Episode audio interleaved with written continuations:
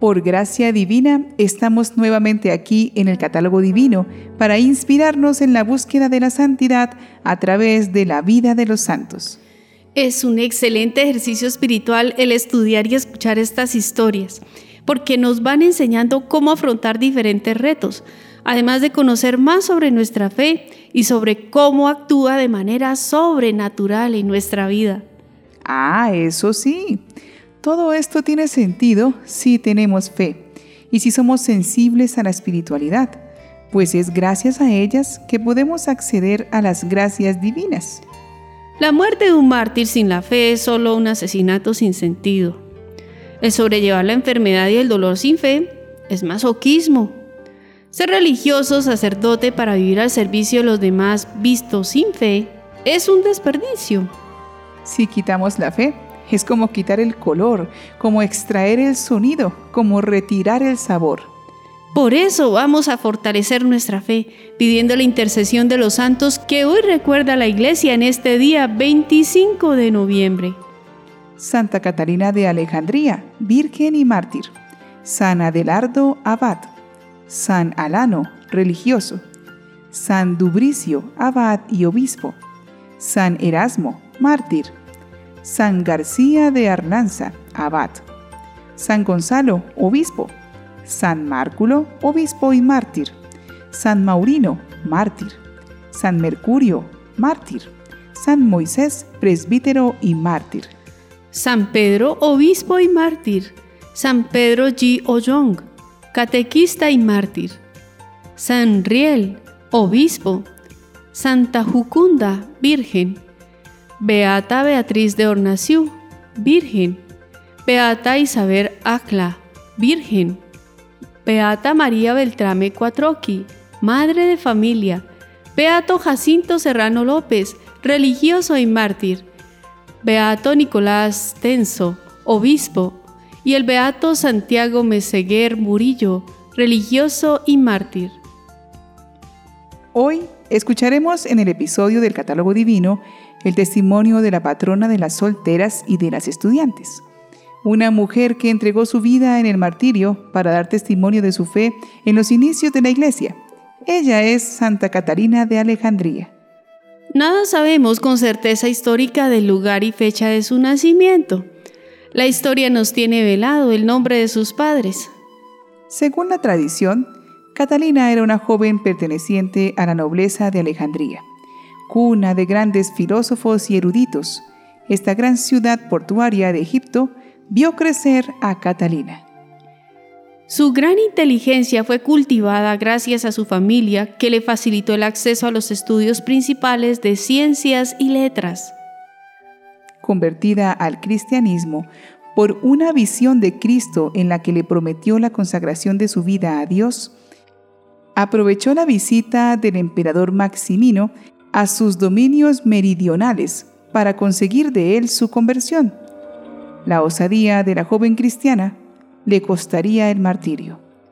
Su vida está enmarcada en el siglo IV, cuando Maximino Daia se ha hecho Augusto del Imperio de Oriente.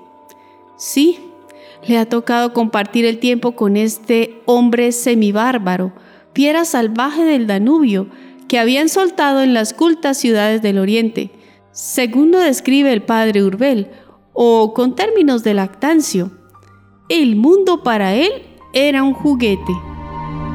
Maximino perseguía violentamente a los cristianos y Catalina le recriminó su crueldad, intentando demostrar cuán inicua era la adoración de los dioses falsos. Asombrado por la audacia de la joven, pero incapaz de competir con ella en sabiduría, el tirano la detuvo en su mismo palacio y llamó a numerosos sabios a los que ordenó que usaran toda su capacidad y razonamientos falsos de manera que Catalina apostatara. Pero ella quedó victoriosa en el debate. Algunos de sus adversarios, conquistados por su elocuencia, se declararon cristianos y fueron ejecutados. Furioso por no haber conseguido su propósito, Maximino la mandó a azotar y después la encarceló. Mientras tanto, la emperatriz, deseosa de ver a una mujer tan extraordinaria, se acercó a visitarla en las mazmorras, acompañada de Porfirio, jefe de las tropas. Y ambos cedieron a las exhortaciones de Catalina. Creyeron, se bautizaron y ganaron inmediatamente la corona de los mártires. Incapaz de vencer a la joven y viendo amenazado su prestigio y poder, el gran emperador no podía quedarse de brazos cruzados. Y como no pudo vencer con la palabra, lo quiso intentar con la fuerza. Maximiano se dispuso a iniciar el martirio de Catalina usando una rueda con pinchos.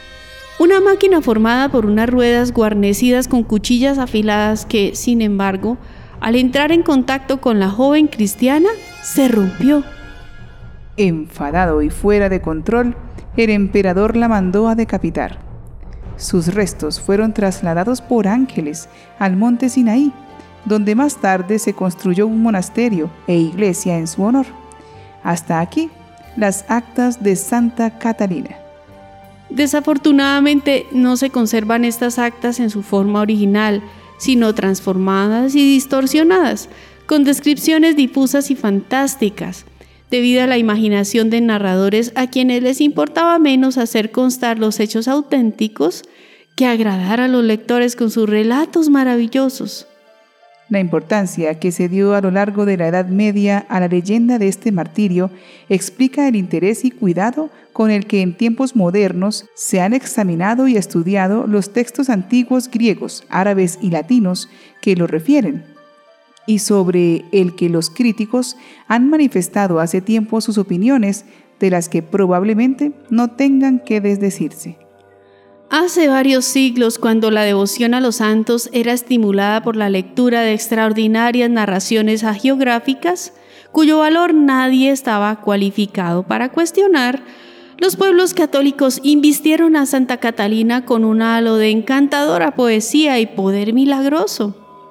Sea lo que fuere en cuanto se refiere a la historia comprobable, lo cierto es que la figura de nuestra santa lleva en sí la impronta de lo recto y sublime, que es dar la vida por la verdad, que con toda fortaleza se busca, y una vez encontrada, se posee firmemente hasta la muerte.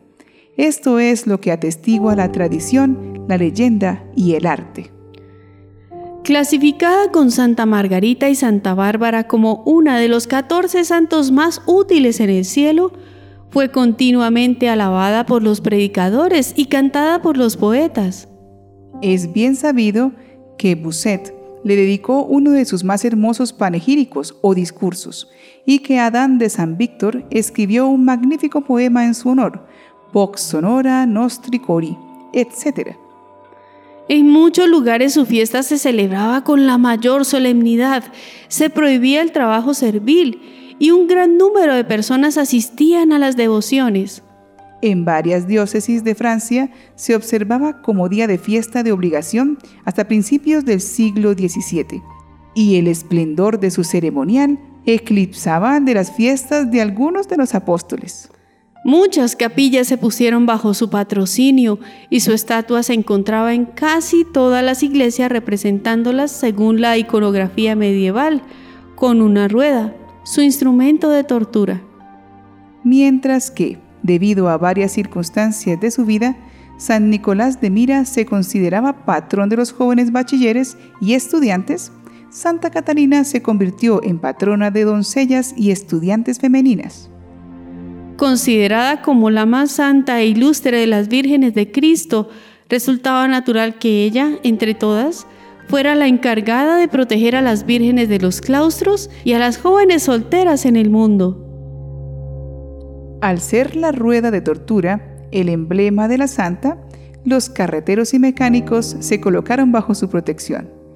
Finalmente, según la tradición, no solo permaneció virgen dominando sus pasiones y conquistó a sus verdugos al agotarle su paciencia, sino que triunfó con su ciencia haciendo callar a los sofistas. Su intercesión fue implorada por teólogos, apologistas, predicadores del púlpito y filósofos.